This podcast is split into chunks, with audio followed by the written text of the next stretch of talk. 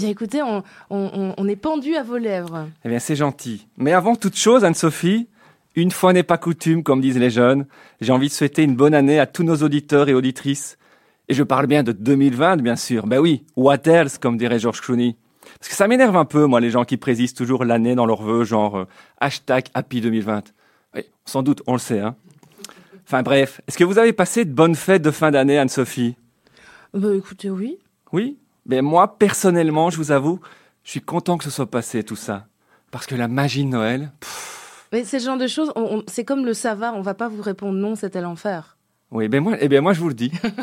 moi justement, je suis là pour vous dire la vérité, moi. Et surtout, ce qui m'énerve, moi, c'est l'expression magie de Noël, parce que déjà la magie, ben, toute personne de plus de 12 ans sait bien qu'il y a toujours un truc. Il suffit d'aller voir sur YouTube. Je sais pas si vous avez vu, mais tous les tours sont expliqués. La magie est morte à cause de YouTube.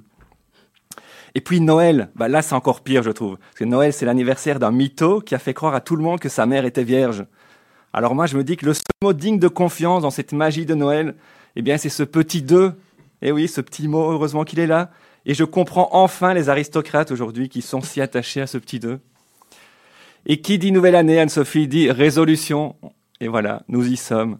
Et moi, ma résolution, c'est de continuer à venir vous raconter des trucs chaque semaine, mais en essayant cette année de ne pas vous faire rire. Pas facile, mais on dirait que ça marche déjà, pourvu que ça dure.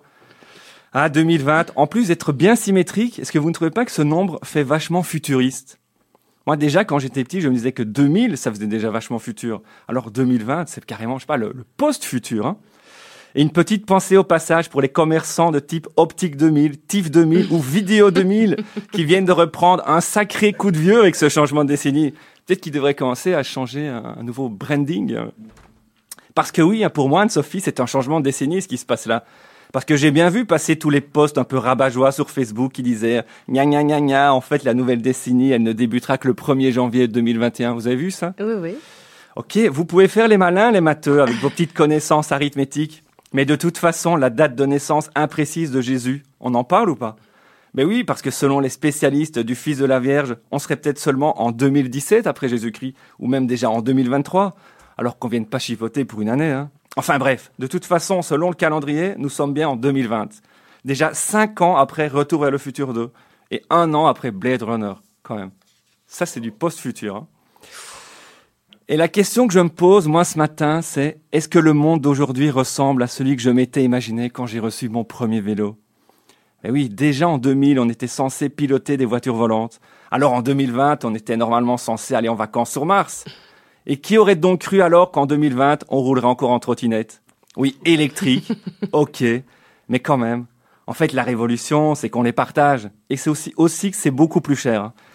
Et niveau bagnole, qui aurait cru qu'on en serait seulement à interdire les véhicules diesel de norme Euro 3 à Bruxelles? Bon, moi je dis qu'à la vitesse où ça va, on est encore très loin de voler au-dessus du piétonnier. Hein. Enfin bref, j'ai envie de terminer cette chronique avec une pensée toute personnelle. Comme vous le savez, je suis né en 1979, hein, je vous l'ai déjà dit. J'ai donc un peu connu les années 70, puis les années 80, puis les années 90, puis les années 2000, puis les années 2010. Et donc, si vous comptez bien, me voilà déjà à à peine 40 ans au début de ma sixième décennie différente. Bon, les matheux trouveront certainement encore un truc à redire, comme d'hab, mais moi je m'en fous, je trouve quand même ça dingue d'avoir connu tant d'époques en si peu de temps. Allez, sur ce, même si vous ne croyez pas en un avenir radieux, encore une bonne année à toutes et à tous et surtout à la semaine prochaine.